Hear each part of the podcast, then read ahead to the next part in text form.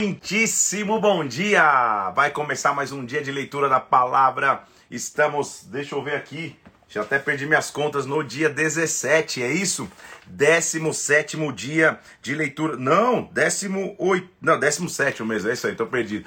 É que é sempre eu tô um dia adiantado da leitura. 17 dia de leitura da palavra dia de receber de Deus, de através da palavra receber instrução, direção, alimento. Estamos juntos aqui na leitura do Evangelho e como é bom te ter junto todos os dias aqui, saber que eu sei que é bastante esforço, mas a gente aprende muito e a palavra nos ensina, nos direciona nos conduz. Seja muito bem-vindo aqui. Clica no, no, no, no, aviãozinho, já convida alguém para a gente junto ler a palavra de Deus hoje, aprender na palavra aquilo que o Senhor tem para nós. Vamos orar? Vamos pedir que o Espírito Santo fale conosco, que a glória dele venha sobre as nossas vidas. Vamos nessa. Pai, nós nos colocamos diante de Ti aqui e te pedimos que o Senhor manifeste a Tua glória, o Senhor manifeste o Teu poder, que através da palavra nós recebamos a instrução que precisamos, precisamos para esta manhã, Senhor. Nos ensina, nos traz princípios na palavra, meu Deus, e fala conosco aqui, eu te peço, Pai. Em o nome do Senhor Jesus Cristo. Senhor, que hoje seja um dia de visitação sobrenatural de Deus para as nossas vidas, através das Escrituras. Nós colocamos nossas vidas em tuas mãos. Em o nome do Senhor Jesus, nós oramos. Em nome de Jesus. Amém. E amém. Vamos nessa então? Vamos mergulhar na palavra de Deus para aquilo que ele tem para nós? Abra conosco então nesse dia 17 de 100, abra conosco no último capítulo de Josué. Estamos terminando já o primeiro livro histórico, livro de Josué. Abra comigo lá Josué capítulo 24. Josué, capítulo 24, nós estamos vendo as palavras finais de Josué. Qual, qual, era a preocupação final de Josué no momento em que ele estava prestes a ser tomado junto aos seus pais, ou seja, a morrer? Josué, capítulo 24, vamos ver o versículo 1. Josué reuniu todas as tribos de Israel em Siquém Chamou os anciãos de Israel, seus cabeças, seus juízes, seus oficiais. Eles se apresentaram diante de Deus. Então Josué chama todo mundo, a liderança do, do, do, que era o povo de Deus. Ele tinha cumprido uma excelente missão, que era suceder Moisés e levar o povo para conquistas, para vitórias, colocar a mão na espada, conquistar territórios, conquistar cidades. Josué é um grande guerreiro. Ele reúne o povo e começa a contar a história. Lembrem-se do que Deus fez, versículo 3 do capítulo 24. Lembra que eu peguei Abraão, o fiz percorrer a terra de Canaã multipliquei a sua descendência, peguei Isaac, Jacó, Esaú, peguei Moisés e Arão. Ele está contando a história. Lembrem-se do que Deus já fez na história. Lembra no versículo 7, quando os vossos pais clamaram, os, os olhos do Senhor viram a escravidão do Egito, vocês habitaram no deserto muito tempo, mas Deus trouxe para uma terra antes do Jordão, vocês lutaram, mas eu entreguei os inimigos nas vossas mãos. Ele está lembrando da história. Lembrem-se de tudo que Deus já fez. Lembre-se da bênção que vocês têm. Vocês, versículo 13, dei-vos a terra que vocês não trabalharam, cidades que vocês não edificaram, e hoje vocês habitam nela. Vocês comem de vinhas e olivais que não plantastes, ou seja, lembrem-se que vocês estão sendo abençoados sobre medida. Vocês não trabalharam por cidades que vocês têm, vocês não, não, não, não, plantaram por coisas que vocês têm resultado. Lembre-se de como eu fui Deus grande com vocês. Agora então, Josué está fazendo uma proposta para toda a liderança de Israel antes de partir. Ele está dizendo no versículo 14: Agora então, temei ao Senhor, serviu com integridade e com fidelidade. Deitai fora os deuses os quais os vossos pais, da além do Eufrates e no Egito, e servir e sirvam ao Senhor. A guerra sempre vai ser por adoração. A guerra sempre vai ser por quem você tem aliança no Egito, na escravidão, o povo começou a, a, a, a se entregar à cultura politeísta, ou seja, de vários deuses egípcios, e o povo virou um povo idólatra. Através de Moisés, Deus vem, tira, dá os mandamentos, só o teu Deus adorará, você, vai, você vai só, é, não vai fazer imagem nenhum é, para nenhum outro Deus, não vai falar o nome do teu Deus em vão, ou seja, ele traz é, é mandamentos que trazem o povo de volta à essência do eu sou, do, do Deus verdadeiro. Só que os povos de onde eles chegavam agora, na região de Canaã, os cananeus, os eteus, os euseus, todos os eus da vida aí, eles tinham também cultos pagãos de adoração a outros deuses. O que Josué está dizendo é: tire fora esses deuses, não compactue com nenhum outro Deus senão o Deus de Israel, o Deus que nos chamou. Ele tem uma história conosco, ele está lembrando essa história. E a frase de Josué é muito famosa, e inclusive a nossa frase de hoje. A nossa frase de hoje. Ele está dizendo: olha, então, vocês vão fazer uma escolha, versículo 15. Se vos parece mal servir ao Senhor, escolha hoje quem você vai servir. Se os deuses que os vossos pais serviram no Egito, se os deuses amorreus na terra que vocês habitam. Eu tenho uma decisão. Olha o final do capítulo, é, do, do, do capítulo 24, versículo 15. Eu e a minha casa serviremos ao Senhor. Esta, evidentemente, é a nossa frase de hoje. No meio de uma sociedade que tem tantos deuses em letra minúscula, eu e a minha casa vamos servir ao Senhor. A tentação de servir aos outros deuses continua hoje ainda presente, gente. Claro que você não vai ter na tua casa uma imagem de escultura de um deus pagão, mas esse deus em letra minúscula pode ser o dinheiro, esse Deus em letra minúscula pode ser imoralidade sexual. Esse Deus em letra minúscula pode ser o uso errado do teu tempo, o afastamento da presença do Pai. Esse Deus em letra minúscula e deuses estão presentes o tempo inteiro porque a guerra sempre é pela adoração. Onde você prioriza, onde você tem fidelidade, ali você mostra com quem você tem aliança. E o que ele está dizendo é: eu não sei quanto a vocês. O mundo está corrompido aí, tem muitas imagens de escultura por tudo quanto é lado, tem muitos deuses pagãos por tudo quanto é lado. Eu não sei vocês. Eu e a minha casa serviremos ao Senhor. Esta é uma promessa bíblica, que talvez você já tinha escutado falar, mas não sabia o contexto. O contexto então é de escolha. Não é só uma palavra profética. Lá na frente a Bíblia vai dizer: crê no Senhor Jesus, vai ser salvo você e a sua casa. Não é só uma profecia, eu e minha casa vão servir o Senhor. Para que isso aconteça, eu tomo uma decisão. Eu deito fora qualquer outro Deus e eu ensino a minha casa a aliança com o Senhor. O povo respondeu de imediato, versículo 16: Imagina, longe de nós abandonarmos o Senhor e servirmos outros deuses. O Senhor é o nosso Deus, ele nos fez subir, ele nos guardou, o Senhor expulsou de nós os inimigos, nós vamos servir ao Senhor, versículo 18. Ele é o nosso Deus. Então Josué falou: Olha, vocês não vão poder servir ao Senhor porque Ele é santo, Ele é zeloso, Ele não vai perdoar se vocês transgredirem. Se vocês deixarem ao Senhor e servirem outros deuses, Deus vai se voltar a vocês, vai fazer você mal. Escolham. O povo fala para José: Não, José, versículo 21. Pelo contrário, antes nós vamos servir ao Senhor. Que hoje você seja testemunha que nós escolhemos o Senhor. E eles disseram: Nós somos. Então ele lavra isso numa pedra, inclusive como memorial dizendo: Olha, esse é o memorial que o povo está escolhendo servir ao Senhor.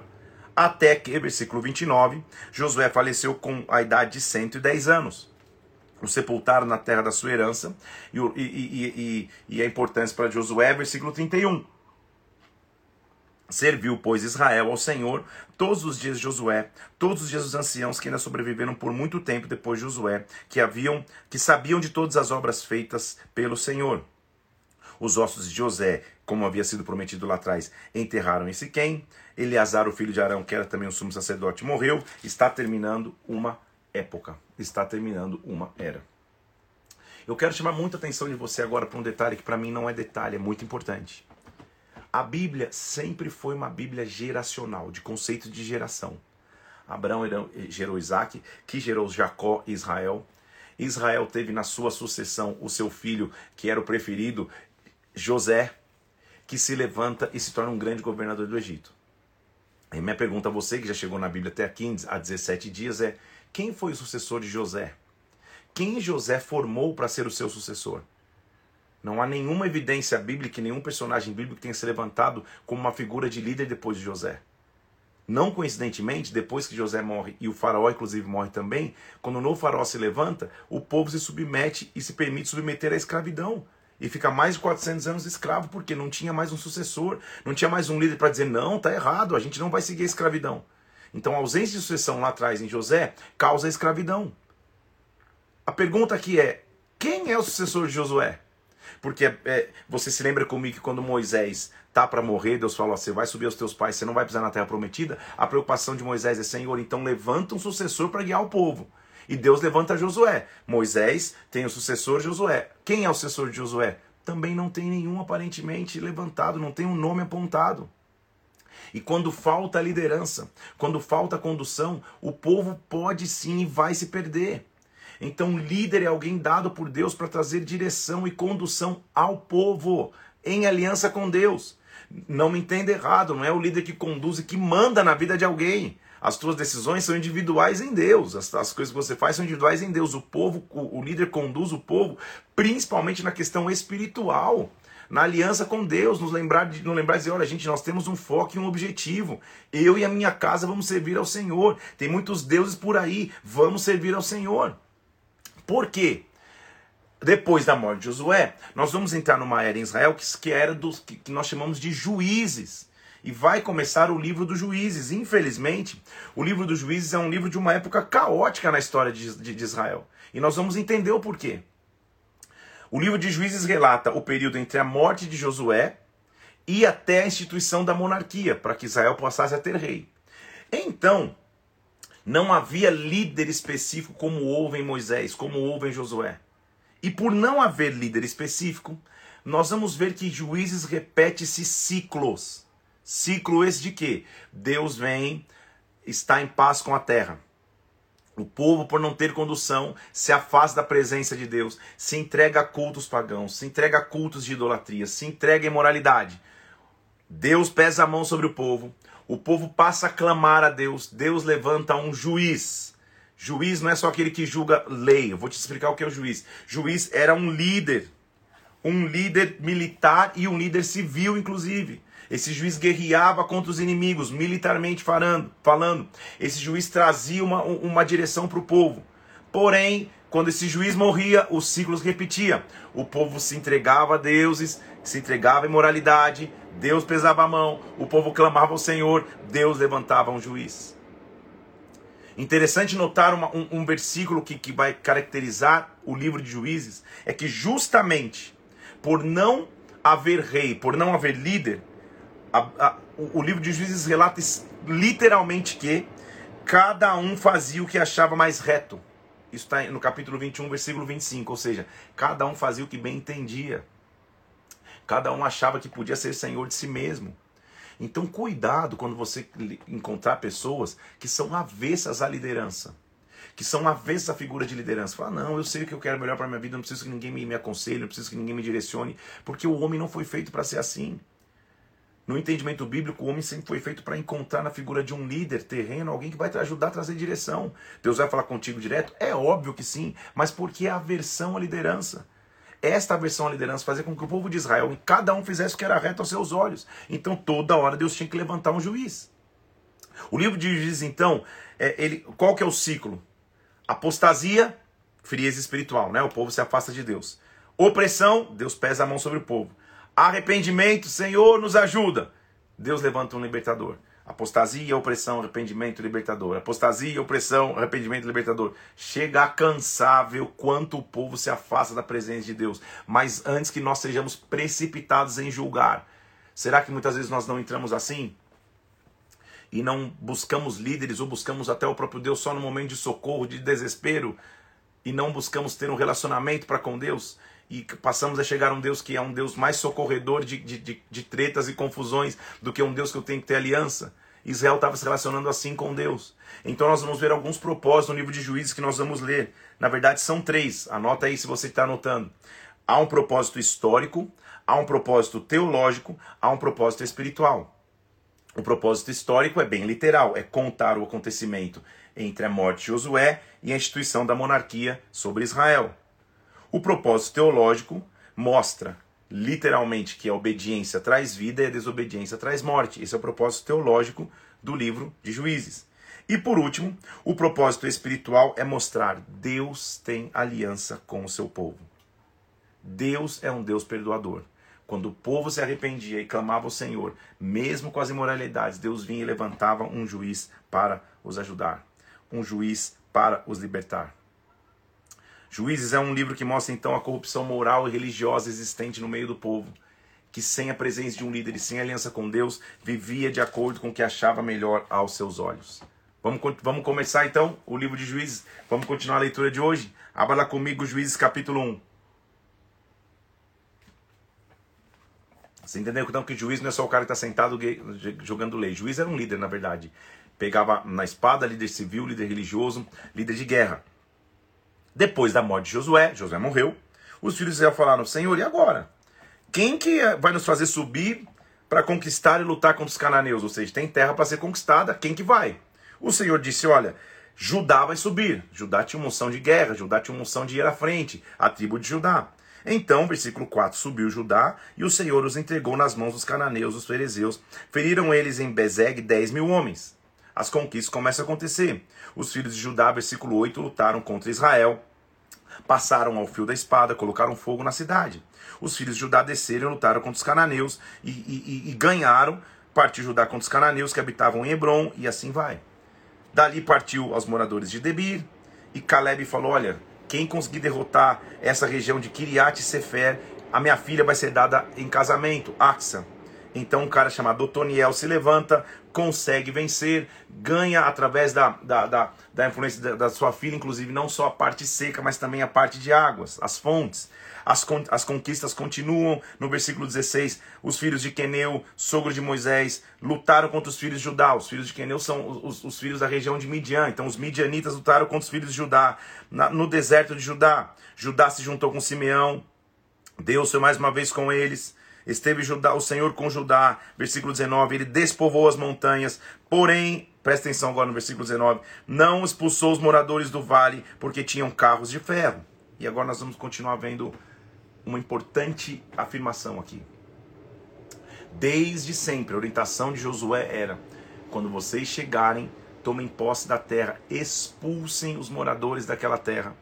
É guerra, gente. Guerra é guerra. Ou você mata ou você morre. Lembre-se que às vezes você lê aqui e fala: Meu Deus, quanto sangue, quanto sangue derramado. Quanto, será que o pessoal não tinha dó? Será que Deus não tinha dó das outras nações? Eu estou falando de um tempo de Antigo Testamento. Não tinha graça de Jesus Cristo. Não tinha o favor imerecido de Deus que nos enxerga com lentes de amor. Eu estou falando de um tempo de conquistadores, um tempo de conquistas, um tempo de lutas, um tempo que historicamente a guerra entre povos exterminava um povo ou outro. Então não havia amizadezinha na guerra. O que nós temos que aprender hoje no, em, em, tempos modernos? Na nossa guerra não tem amizadezinha com o mundo, não tem amizadezinha com o pecado, não tem que falar, não, acho que você conivente, não vou tratar com isso. Não, tem que ir ao fundo. Porque o que nós vamos começar a ver, você vê que, que, que a tribo de Judá não despovoou a terra, deixou alguns moradores lá, e nós vamos começar a ver isso como um padrão. A ordem clara na guerra é chega, extermina o povo que está lá, expulsa das cidades. Olha o que acontece. Versículo 27. Manassés não expulsou os habitantes de, os habitantes de Betsean, versículo 29. É, Efraim não expulsou os cananeus. Versículo 30. Zebulon não expulsou os habitantes de Quitron. 31. Aser não expulsou os habitantes de Aco. Naphtali, versículo 33, não expulsou os habitantes de Bet-Semes. O que está mostrando? Uma repetição de padrão. Eles chegam, conquistam, mas não expulsam os moradores da terra. Uma hora isso vai dar ruim. E essa é a raiz para dar ruim. Porque o povo que habitava naquela terra não tinha os mesmos princípios de relação de aliança com Deus. Não, não era esse povo que tinha recebido aos pés do Sinai as orientações de como cultuar Deus. Lembra que Deus era tão específico, gente? Tinha que ter cidade de culto, o, o sacrifício era específico, como se trazer o sacrifício, que animal trazer, como queimar esse animal. Por que esse sistema de regras? Porque quanto mais eles lembrassem dessas regras, mais eles se lembrariam da aliança com Deus. Agora, o, o, ponto básico era exterminar com o inimigo e não compactuar com o inimigo, nem isso eles estavam fazendo. Eles não expulsavam os inimigos ao chegar nos territórios, eles ficavam meio com paz, até que o Senhor os visita. E no capítulo 2, versículo 1, o anjo do Senhor de Gilgal foi a Boquim e disse: Olha, calma aí, eu vos fiz subir do Egito, eu cumpri a minha parte, eu vos trouxe a terra que sob juramento havia prometido aos vossos pais. E eu disse: Eu nunca invalidarei minha aliança com vocês, minha aliança é eterna. Agora, vós, porém, a única coisa que eu pedi, não façam aliança com os moradores dessa terra, antes derribem os seus altares. Contudo, vocês não obedeceram a minha voz. O que é isso que vocês fizeram? Onde vocês estavam com a cabeça de fazer aliança com esse povo? Pelo que também eu disse: Não vos expulsarei diante de vós. Não vou ser eu que vou expulsar se vocês não estão expulsando. Agora, eles vão se tornar adversários, os seus deuses serão para vocês como laços. Percebe? Quando você tem a chance de exterminar o inimigo, extermina. Não fica fazendo, é, é, é, é, relativizando. Como que a gente tem que analisar isso hoje nos nossos tempos modernos? Quem que é o nosso inimigo? O Satanás. Quem é o nosso inimigo? O pecado. Então não fica brincando com o pecado, achando que dá para flertar com o pecado. Extermina de uma vez. Não fica falando, não, eu vou deixar aqui, nunca mais vou assistir, nunca mais vou olhar, mas vai estar tá aqui. Não! Não deixe o inimigo dentro do teu território. É isso que ele está dizendo. O que, que vocês fizeram? Eu fiz a minha parte, eu trouxe vocês até a terra, agora vocês estão chegando na terra e estão fazendo paz com o povo ao invés de expulsar, expulsar o povo. Os deuses dele vão se tornar laços para vocês. Porque quem influencia quem? Vocês vão passar a ser influenciado por eles em breve. Daqui a pouco vocês vão estar cultuando os deuses deles. É, infelizmente é o que ia acontecer. Quando Deus fala, o povo levanta a voz e chora, versículo 4. Ele vai voltar, porque, óbvio, é, a gente está lendo na sequência, mas não quer dizer que os livros estão encaixados um com o outro. Então, em Juízes capítulo 2, ele vai mencionar mais uma vez como foi a morte de Josué. A gente acabou de ler como foi. Não é uma repetição, na verdade, é uma citação para que quem, lê, quem tivesse acesso ao conteúdo de Juízes também pudesse saber. Josué despediu o povo, versículo 6. O povo serviu a Deus nos dias de Josué. Josué faleceu na, na idade de 110 anos. O sepultaram onde foi ele foi, ele, ele, versículo 10, foi congregado aos seus pais, toda aquela geração. Uma outra geração após ele se levantou, mas olha o versículo 10, que não conhecia o Senhor, nem tampouco as obras que fizera Israel. Percebe como, como, como que começa a chave para entrar em imoralidade e afastamento de Deus? Quando não há transição de gerações. Até então, uma geração ensinava a outra. Moisés, velhinho, reunia todo mundo e contava reunia a congregação e contava, gastou tempo. Josué já não reúne a congregação inteira, ele reúne os líderes e fala: olha, contem vocês. E aí, uma geração não dura. Quando uma geração passa, uma outra geração se levanta que não conhece ao Senhor.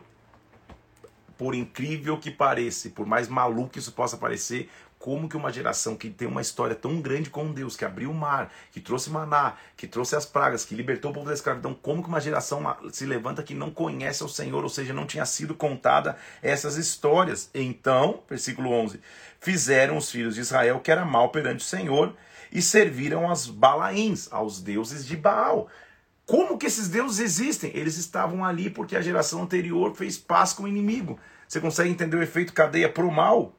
Deixaram o Senhor de seus pais, versículo 12, que os tiraram da terra do Egito, foram após outros deuses, dentre os deuses da gente que havia ao redor deles, adoravam e provocavam a ira do Senhor, porque deixaram o Senhor e serviram a Baal e a Astarote.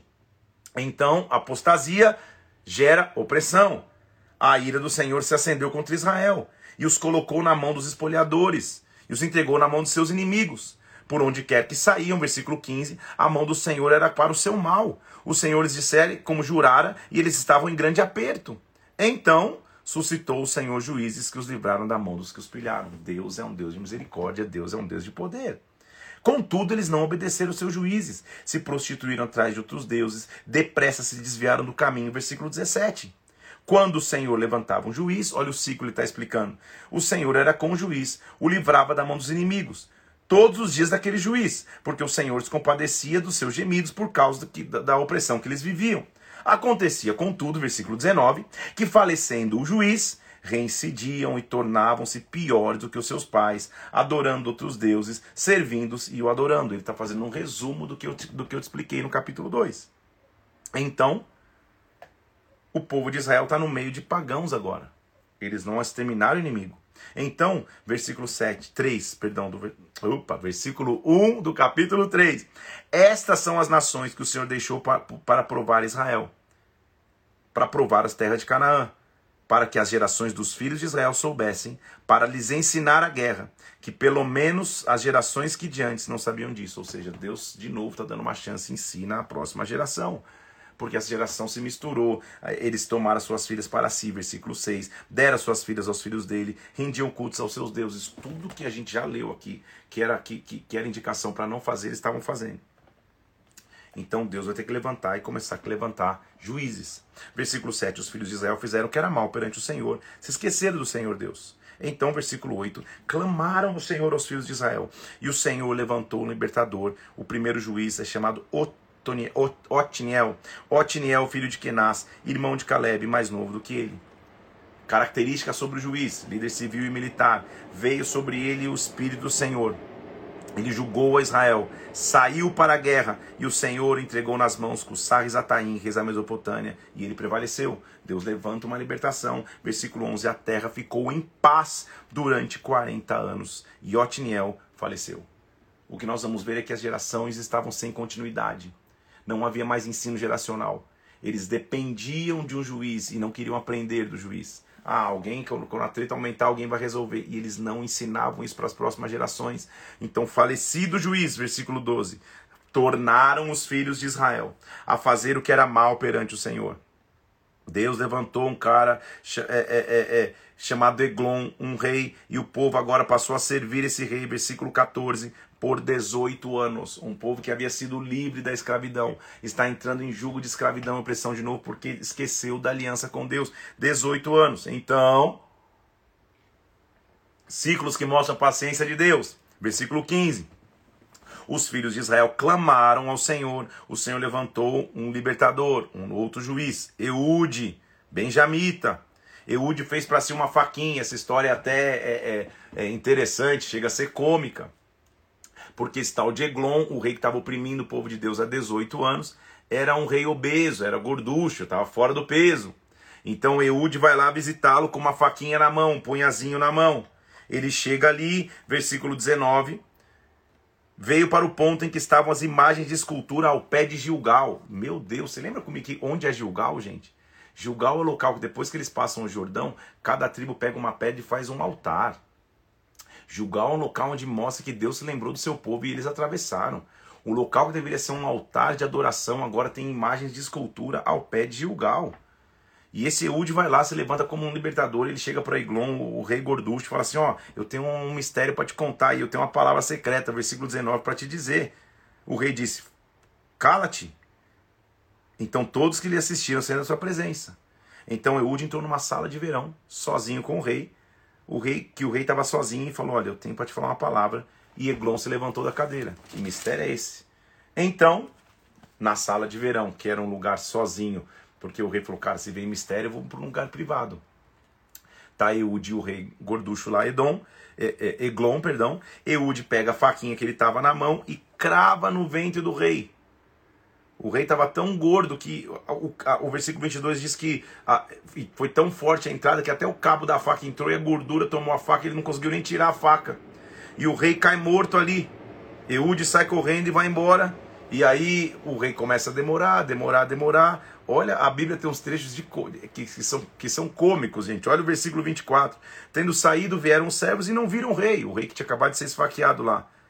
Nas portas da sala de verão estavam trancadas, então falaram: ah, sem dúvida ele está aliviando o ventre na sala privada de verão, ou seja, deu um, deu um piriri no rei aí, ele sumiu, deve estar tá lá aliviando o ventre. Então você, que agora quer ser mais refinado e educado, use a Bíblia quando te der um, um, uma vontade número dois na casa de alguém, numa visita, numa comunhão, na própria igreja, fala, irmãos, eu vou cumprir o que está em Juízes 3, 24. Só fala isso. Eu vou aliviar meu ventre, vou para a sala de verão aliviar meu ventre. Não era isso que ele estava fazendo, era uma suposição de que o rei tivesse ali é, tendo seu momento de sala do trono, ele deve estar tá aliviando o ventre, por isso que está tudo trancado aqui, mas na verdade ele já estava morto a facada. Acontece que eles descobrem, e assim, versículo 30, Moab foi subjugado naquele dia sobre o poder de Israel, e a terra ficou em paz por 80 anos. Então, estão percebendo ciclos? 40 anos de, de, de, paz, o povo se esquece depois de Otiniel, 18 anos de, de, de servidão debaixo do rei Eglon. Eude vai lá e mata Eglon, a terra entra em paz de novo por mais 80 anos. Você fala, poxa, glória, agora glórias a Deus, finalmente o povo acordou. Versículo 1 do capítulo 4 os filhos de Israel voltaram a fazer o que era mal perante o Senhor depois que Eude faleceu. Não perca a paciência com os filhos de Israel, porque muitas vezes nós somos assim. A gente peca, pede perdão só para pecar de novo no dia seguinte. A gente erra, pede perdão só para de novo. Então a nossa memória às vezes é curta demais. Percebam que o grande problema então que nos afasta de Deus é um problema de memória. Quando a gente esquece daquilo que Deus já fez, quando a gente esquece da grandeza de Deus quando a gente não ensina uma nova geração os princípios do Senhor. Então, faz parte da nossa responsabilidade sim formar uma nova geração. Quem é a geração que nós estamos formando? Para que na morte, ou seja, na, na, na, morte de ciclo, o povo não volte a fazer o que era mal perante o Senhor. O povo estava sem ensino, então, o povo estava sem continuidade, o povo estava sem liderança efetiva. Isso não havia acontecido antes na história. Levantava-se provisoriamente um interino lá, um juiz, que um, um, um ia matava de um jeito, um esfaqueava a barriga do rei que era gordo, mas quando ele morria, voltava tudo a pior. Depois que faleceu Iude, 80 anos de paz, agora o povo volta a fazer o que era mal ao Senhor. Versículo 3: Clamaram os filhos de Israel ao Senhor, porque esse rei que estava atacando eles tinha 900 carros de ferro, e por 20 anos oprimia os filhos de Israel. 80 anos de paz. Fizeram o que era mal perante o Senhor, agora são 20 anos de opressão que esse ciclo de opressão e apostasia caia sobre as nossas vidas. A nossa frase de hoje tem que ser uma realidade. Eu e a minha casa serviremos ao Senhor. Eu e a minha casa, então é minha responsabilidade ensinar a minha casa para que no futuro eles tenham aliança com Deus, para que eles não voltem a fazer o que era mal perante o Senhor. Eles voltam a clamar, e aí nós vamos ver pela primeira vez na narrativa bíblica, preste muita atenção aí, minha irmã. Pela primeira vez, nós vamos ver Deus levantando uma mulher como líder. Eu estou em Juízes capítulo 4.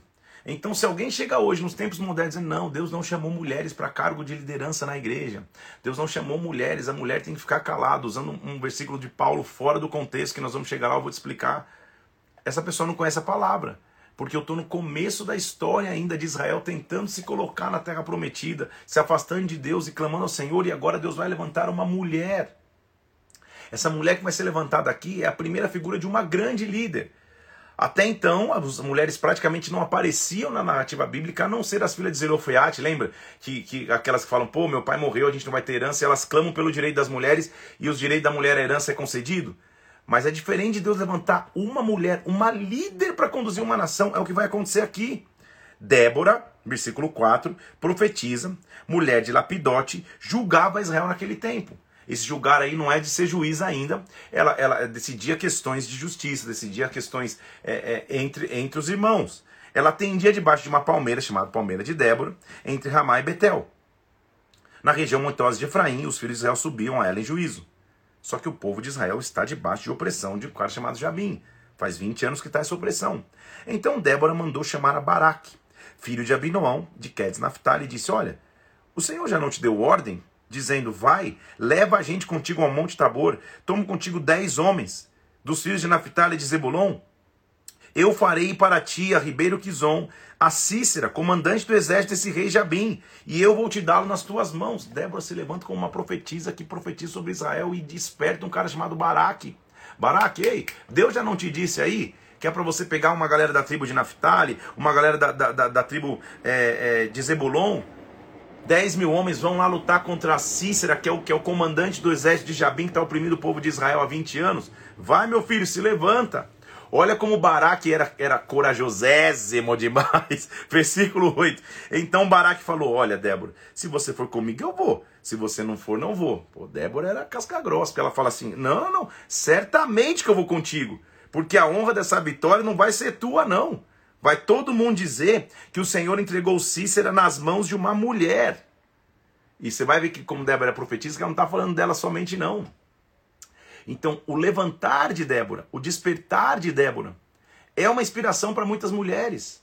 Mulheres, vocês têm que entender a importância de vocês se levantarem. Uma mulher, quando se levanta com profecia, uma mulher que se levanta com autoridade, uma mulher que se levanta com poder, ela é transformadora. E há legalidade base bíblica para isso. Eu estou no Antigo Testamento, gente. E Deus está dando foco a uma mulher que agora vai se levantar. Ela levanta para despertar o Baraque, e o Baraque está tão corajoso, fala, cara, se você não for, não for. Ela falou, é claro que eu vou, o crédito não vai ser teu não, meu filho. O crédito é que Deus vai colocar é, é, o, o, comandante do exército de Jabim nas mãos de uma mulher. Então, anunciaram no versículo 12 a Cícera e a Baraque que, que, que havia uma reunião no Monte Tabor. Cícera convocou os seus carros, 900 carros de ferro, ou seja, um baita de um exército. Era um exército de, de armas muito potentes. Então disse Débora a Baraque: Dispõe-te, porque este é o dia que o Senhor entregou Cícera nas tuas mãos. Não saiu diante de ti o Senhor que mulher de fé, gente. Que mulher de autoridade. Que mulher inspiradora. Ali, versículo 15: o Senhor derrotou a Cícera, todos os seus carros, todo o exército ao fio da espada fugiu diante de Baraque. E Cícera saltou, morreu diante de Baraque. E Cícera fugiu a pé, saltando do seu carro. Baraque perseguiu os carros, os exércitos e, e exterminou todo o exército de Cícera. Não escapou nenhum. Só que o Cícera, o chefe do exército de Jabim, foge a pé, se esconde numa tenda.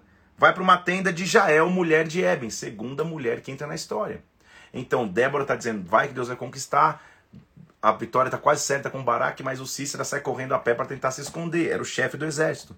Jael, uma mulher, quando o Cícera está passando na porta da casa, ela fala assim, versículo 18: Vem cá, entra na minha tenda. Vem cá, eu vou te oferecer esconderijo. Ele se, ele se retirou, se escondeu na tenda. Ele falou: me dá um copo d'água. Ela falou: fica tranquilo, traz, traz um cobertor. Água não, vai ser leite. Leite é, integral, desnatado. Ele, ela, ela trata ele bem, ele tá achando que tá tudo certo. Só que essa mulher, Jael, chega sorrateiramente, pega uma estaca, versículo 21, pega um martelo e crava a testa, crava a cabeça do cara na, na terra. É guerra, né, gente? Guerra é guerra. Então são duas mulheres agora que se levantaram. Uma para profetizar, outra para executar. Baraque, quem tinha que ter matado Cícero é você. Não é Jael, a mulher que tem que ter uma estratégia de guerra, que, que, que é uma estratégia corajosa, que vai cravar a cabeça do cara na terra. Mulheres se levantam sim. Até que quando Baraque estava perseguindo a Cícera, Jael falou: Vem cá, deixa eu te mostrar onde está Cícera. Ele entra ali e, e, e, e ele já estava morto com a cabeça fincada na terra. Versículo 23: Naquele dia, Deus humilhou a Jabim, rei de Canaã, diante dos filhos de Israel. E cada vez mais, a mão dos filhos de Israel prevalecia contra Jabim, rei de Canaã, até que o exterminaram. Deus deu vitória.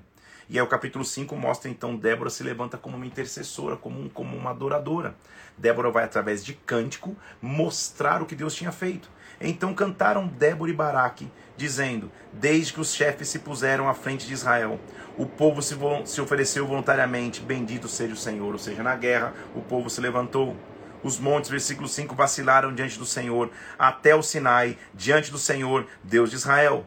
E Débora está cantando, dizendo: Até as cidades ficaram desertas, não encontravam repouso, até que eu, Débora, me levantei, me levantei por mãe de Israel. Que história maravilhosa de uma mulher que se posiciona.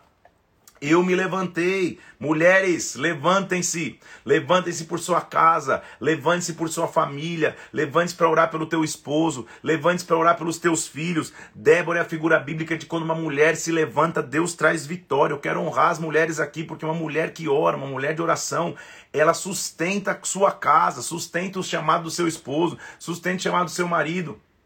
Vou me reservar fazer uma observação aqui, gente. Vocês me veem na câmera aqui falando, me veem com o microfone na mão, muito mais percentualmente do que vocês veem a minha esposa. Só que eu jamais teria o ministério que eu tenho, a chamada que eu tenho, se eu não tivesse a minha esposa ao meu lado.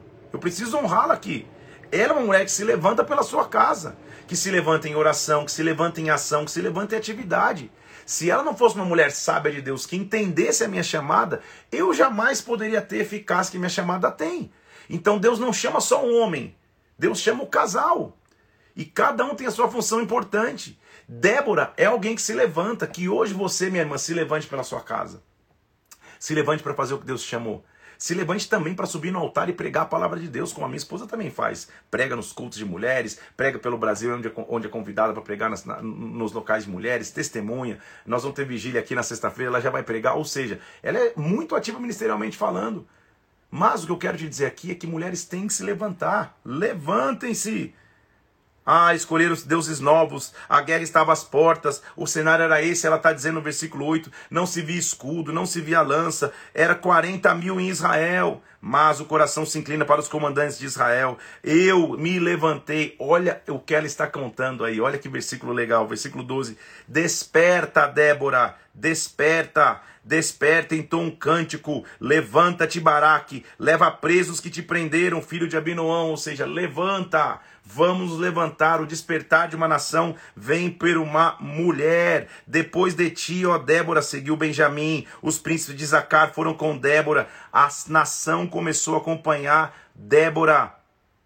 Versículo 24: Bendita seja sobre as mulheres Jael, outra mulher importante água pediu, leite ela deu, só que a, a, a estaca ela fincou. Dá até um, um, um, um, um rap de Débora, está dizendo: é, água pediu, leite deu. Mas, meu filho, a estaca prendeu. Ela, ela tá fazendo um rap. A, vai pensando que, que o leitinho, vai, vai, vai, esse leite aqui vai custar, é caro. Jael foi corajosa. Aos pés dela ele se encurvou, caiu e ficou prostrado como morto. Assim, versículo 31, pereçam todos os teus inimigos, porque os que te amam brilham como o sol, quando se levanta em seu resplendor, e a terra ficou em paz 40 anos. Débora, em dois capítulos bíblicos, mostra para nós a importância de uma mulher que se levanta. é, um, é o primeiro relato bíblico de uma mulher que se levanta com tanta autoridade e poder. Até então a gente tinha visto mulheres importantes na Bíblia, como a própria Sara, que gerou Isaac, como Rebeca, que gerou é, é, é, Jacó e Esaú. Nós vimos mulheres importantes na narrativa bíblica, mas agora ver uma mulher que se levanta como líder, acordando Baraque, acordando o povo, se despertando, Deus nessa época vai despertar mulheres. Por isso que a minha frase hoje é: Eu e minha casa serviremos ao Senhor. Essa é a minha escolha, essa é a tua escolha.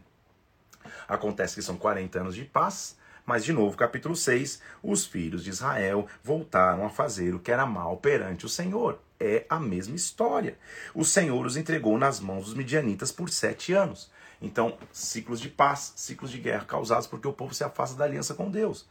Os midianitas estavam oprimindo tanto que o cenário era esse. Cada vez que Israel semeava, versículo 3, os midianitas e amalequitas subiam contra o povo. E quando eles semeavam a colheita, eles se acampavam, versículo 4, destruindo os produtos da vizinhança e da terra. Não deixavam Israel sustento algum, nem ovelhas, nem boi, nem jumentos. Subiam, versículo 5, como gafanhotos em multidão. Ao passo que, versículo 6, Israel ficou muito debilitado e os filhos de Israel clamaram ao Senhor. Então, o roubo vinha dos medianitas porque eles mesmos, o povo de Deus, se afastou, se afastou da aliança que tinha com Deus. Então, né, eu plantava semente, eles vinham como gafanhotos de roubar. Então, os filhos de Israel, versículo 7, clamaram ao Senhor. O Senhor lhes enviou um profeta que disse: Assim do Senhor de Israel, eu é que vos fiz subir do Egito, vos livrei da mão dos egípcios. Eu sou o Senhor, mas vocês não deram ouvidos à minha voz. Só que Deus sempre tem uma resposta. Deus sempre tem um plano de misericórdia. Então, lembra que o cenário era esse? O cenário era: a gente planta e os medianitas vêm e roubam, não dá nem tempo de consumir. Então veio o Senhor, o anjo do Senhor, versículo 11 do capítulo 6, se assentou debaixo de uma árvore, que está em Ofra, que pertencia a Joás. E Gideão, o filho de Joás, estava malhando o trigo no lagar, para colocar a salvo dos midianitas. Só para você entender aqui. Depois que o trigo é colhido, ele é malhado, ou seja, ele é debulhado, se tira os, os grãos, os caroços, tal, tal, tal, se faz um trabalho no trigo. O local onde você faz isso se chama eira, que é um, que é um, que é um campo plano. A eira é onde se coloca o trigo. Tem até versículos que diz que as eiras se encherão de trigo. Lagar é o buraco que se pisa a uva para que possa se fazer o suco, possa fazer o vinho. Então lagar é um buraco. O anjo encontra Gideão malhando trigo no lagar, não na eira. Ou seja, ele estava num buraco escondido, falando, cara, deixa eu malhar esse trigo aqui, porque antes que os midianitas cheguem. Não me parece ser a, a imagem de um homem corajoso. Ele no buraco malhando trigo. Versículo 12 diz que o anjo do Senhor apareceu e falou: O Senhor é contigo, homem valente. Parece que o anjo está fazendo uma piada. Valente como? O anjo não está fazendo uma piada. Porque Deus não nos enxerga com, com aquilo ou com o nosso comportamento do presente. Deus enxerga a nossa natureza. Ele estava falando para Gideão: Gideão, você tem uma força que você não sabe que tem. A primeira resposta de Gideão não é de um homem corajoso, que ele fala: Senhor, por que, que isso aconteceu? Por quê, por quê, por quê? O que aconteceu das tuas palavras, Deus? O Senhor nos fez nos subir do Egito, agora, como o Senhor nos entregou na mão dos midianitas? Muitas vezes Deus não vai te responder o porquê. Deus vai te dar o para quê. Gideão está, Deus, por quê? Por quê? Jesus, e, e o Senhor fala para ele: Gideão, faz o seguinte, vai nessa força. Que força? Do homem escondido no buraco reclamando? Vai nessa força que você não sabe que tem. Versículo 14: Livra Israel da mão dos midianitas, porque eu não te enviei. Gideão fala: Não, eu sou o mais pobre, eu sou o menor, porque sempre que Deus nos coloca diante de um propósito, a gente vai pensar na nossa pequenez. Eu sou menor na casa de meu pai. Ah, eles vão me ferir. Senhor, me dá um sinal, pai, me dá um sinal que és tu. Gideão prepara um cabrito de bolos, trouxe para o carvalho, carvalho apresentou ao Senhor.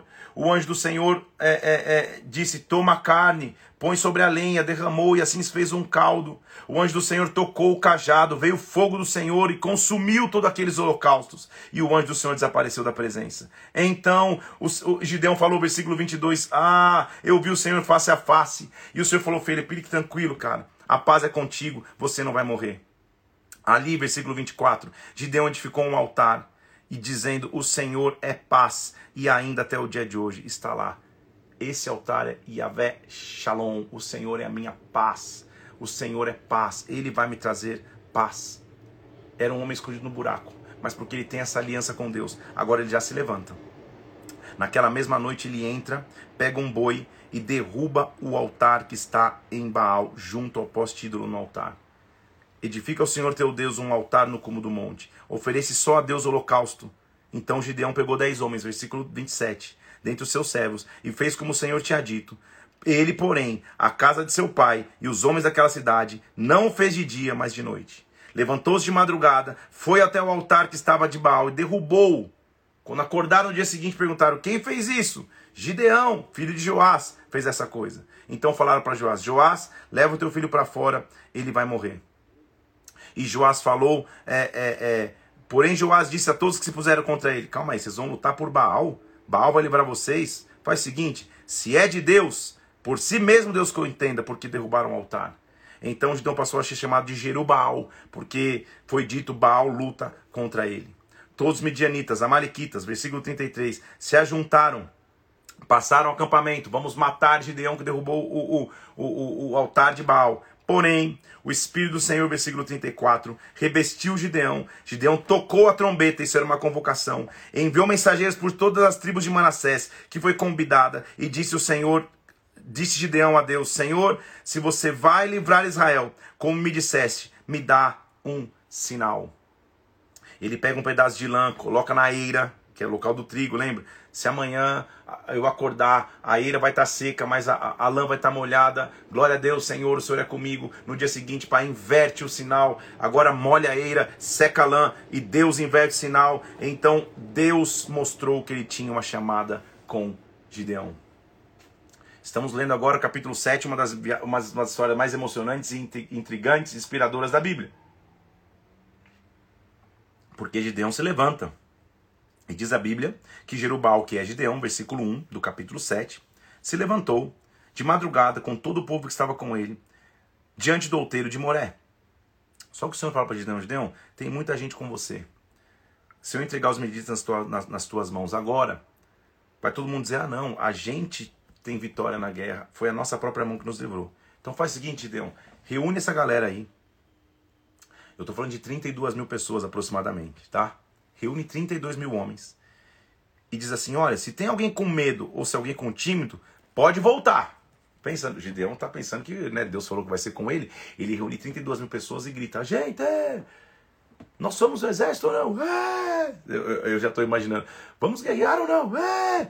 Faz o seguinte: se tem alguém com medo, se tem alguém medroso, se tem alguém com timidez, pode voltar para casa, esperando que todo mundo gritar: jamais! 22 mil pessoas viram as costas e vão embora. Tipo, 22 mil pessoas deixam de seguir. Do nada ele é cancelado. 22 mil pessoas vão embora. Ele fica com 10 mil. Como você reage quando tem uma baixa de exército como essa? Porque a Bíblia diz assim, ó, é, versículo 3, no final do versículo: Voltaram do povo 22 mil pessoas, 10 mil ficaram. Gideon devia estar falando, agora a casa caiu, cara, porque o exército que ele ia lutar era gigantesco. O Senhor olha para ele e fala assim: não, não, não ainda tem povo demais com você. 10 mil. Desce todo mundo para água e eu vou provar. Gideão chega para as águas e, e, ele fala assim: ó, todo homem que se agachar para lamber igual um cachorro ali, manda esse povo, esses vão voltar para casa. Eles não são guerreiros, eles estão mais preocupados com a sua sede do que atentos com a guerra.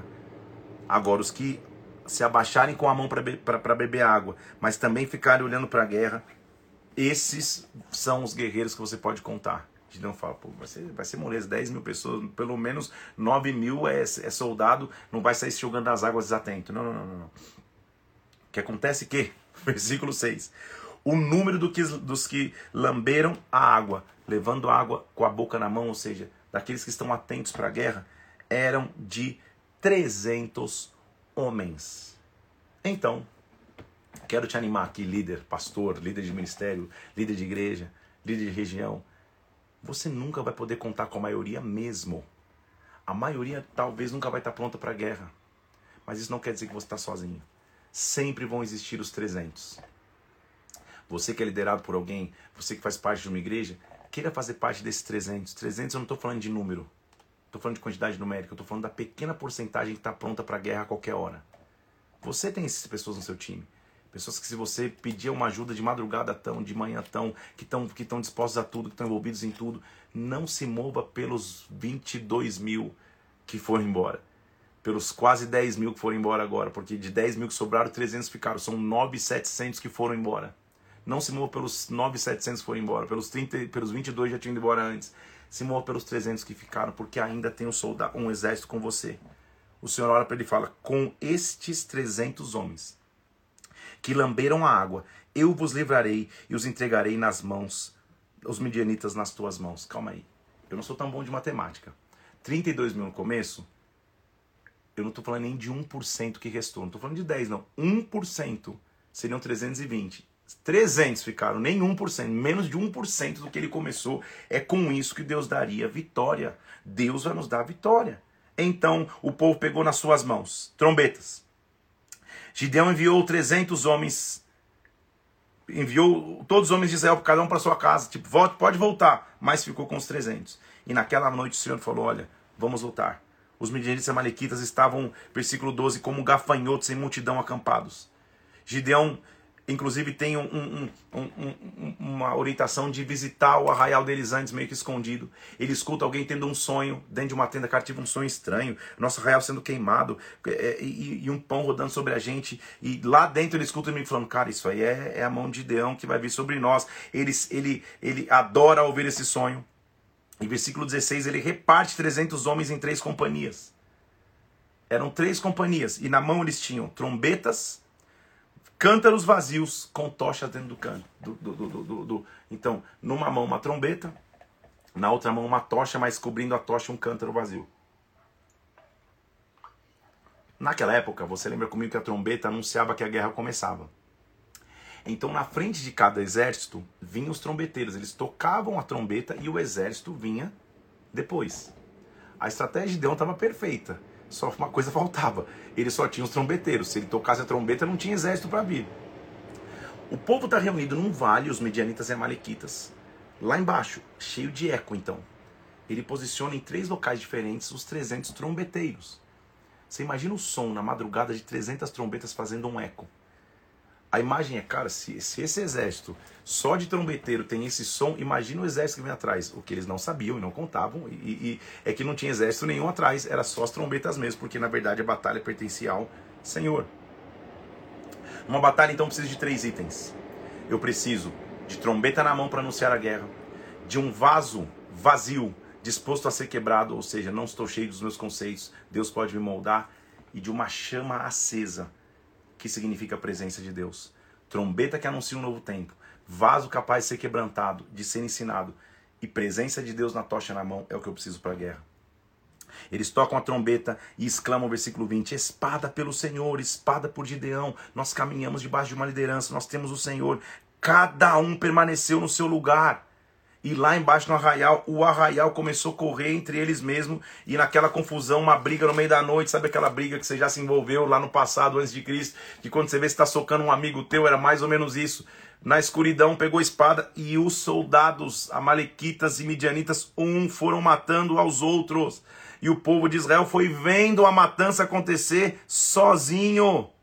Ele sozinho foram entregues na guerra. Versículo 22, ao soar das trombetas das trezentas trombetas, o Senhor virou a espada de um contra outro.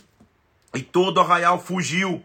Os homens de Israel de Naphtali foram atrás, Gideão enviou mensageiros, eles foram para vencê-los e vencê-los. Gideão, inclusive, mata o rei dos midianitas. Ele, capítulo 8 mostra que ele mata o rei dos midianitas, ele pede auxílio para um território que estava passando de guerra, o pessoal meio que ignora ele, fala, tá bom, eu vou resolver a guerra dos midianitas, eu vou voltar e vou acabar com vocês. É isso que ele faz, porque Gideão era um guerreiro. A única coisa que me chama atenção importante na vida de Gideão é que, mais uma vez, onde está a preocupação de ter uma continuidade, Gideão? E para mim ele termina com um exemplo que nenhum líder deve ter porque depois que o povo de Israel vê Gideão tão grande, trazendo, trazendo-os vitória, os homens de Israel disseram para Gideão, Gideão, versículo 27, 22 do capítulo 8, domina sobre nós, tu, teu filho e o filho do teu filho, ou seja, cria um legado geracional, Gideão, a gente precisa de um líder. Gideão fala, não, eu não vou dominar sobre vocês, nem meu filho vai dominar sobre vocês, o Senhor vai dominar. Deus vai ser líder, eu não vou liderar vocês. Só que Gideão pega pede para eles fazerem argolas e ouro, e versículo 27, deste peso Gideão fez uma estola sacerdotal. colocou em Israel e Israel se prostituiu diante dessa estola. A estola veio ser um laço a Gideão em sua casa. O que a Bíblia tem que nos ensinar com isso? Isso é muito profundo, gente. Isso dá uma pregação. Gideão era um líder. E quando o povo pede, Gideão, a gente quer ser liderado. Paga o preço de nos liderar. Ele fala, não, isso não. Mas eu vou fazer uma estola. Adorem a minha estola. Adorem a minha capa de sacerdote.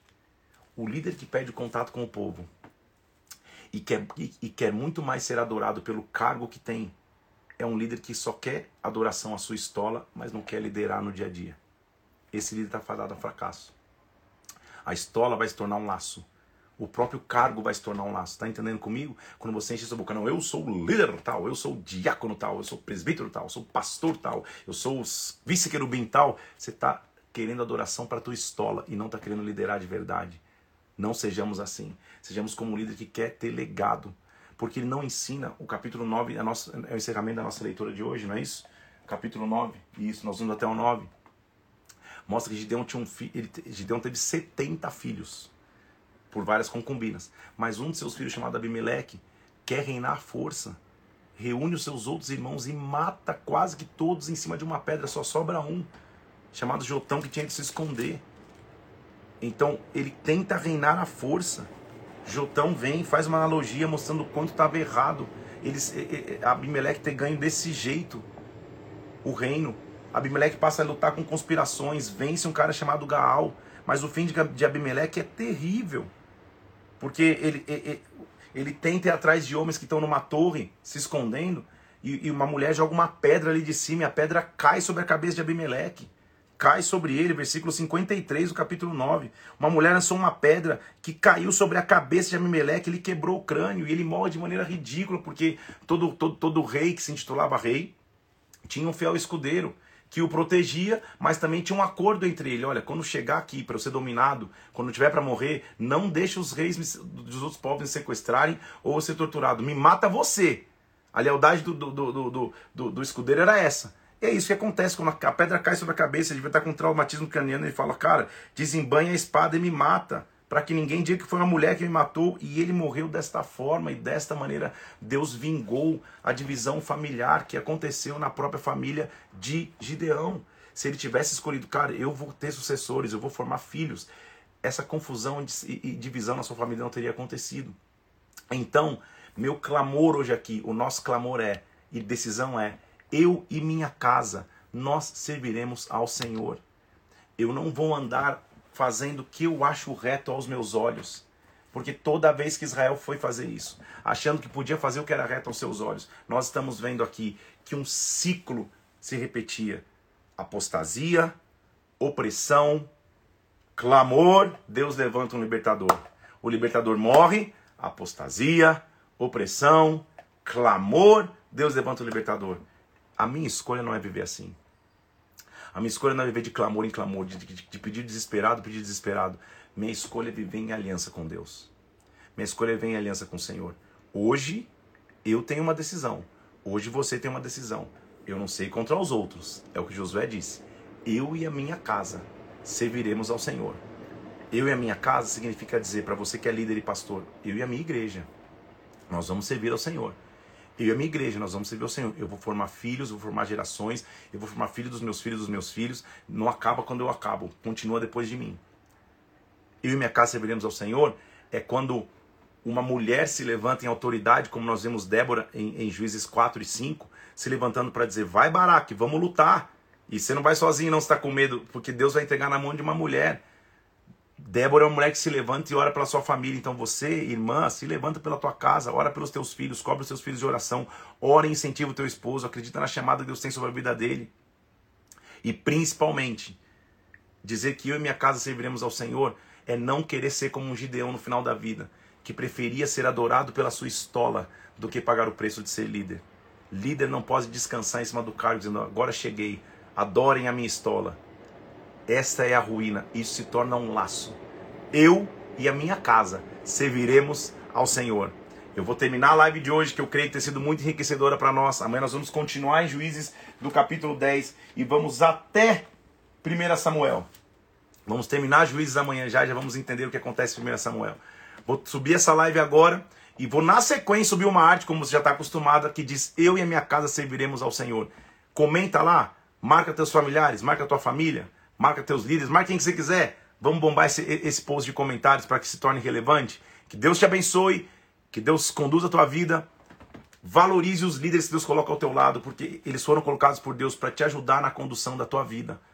A gente está vendo aqui que quando Israel não tinha liderança, como teve com Moisés, como teve com José, como teve com, com, com Abraão, quando eles não tinham liderança, cada um fazia o que era melhor diante dos teus olhos e só dava ruim, só dava treta, só dava adoração a Deus que não tinha que ser adorado e o povo tinha que clamar: Senhor, nos ajuda de novo. Que a gente não viva de clamor em clamor desesperado, que a gente viva de aliança com Deus. Eu e minha casa serviremos ao Senhor. Até amanhã, sete horas da manhã, estaremos de volta aqui para o dia 18 da nossa leitura. Deus te abençoe, fica na paz. Um abraço para você. Sete da manhã, tamo junto amanhã. Deus te abençoe. Um abraço.